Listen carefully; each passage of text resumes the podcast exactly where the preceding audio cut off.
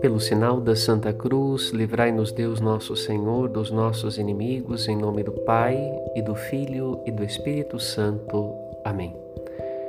Deus é como uma mãe com seu filho pequeno, não esquece o seu povo. Esta palavra de consolo nos leva a contemplar com o que Deus ocupa a sua eternidade. Qual o trabalho de Deus? Qual a obra de Jesus? A salvação. E ele move céus e terras para tornar esta obra possível.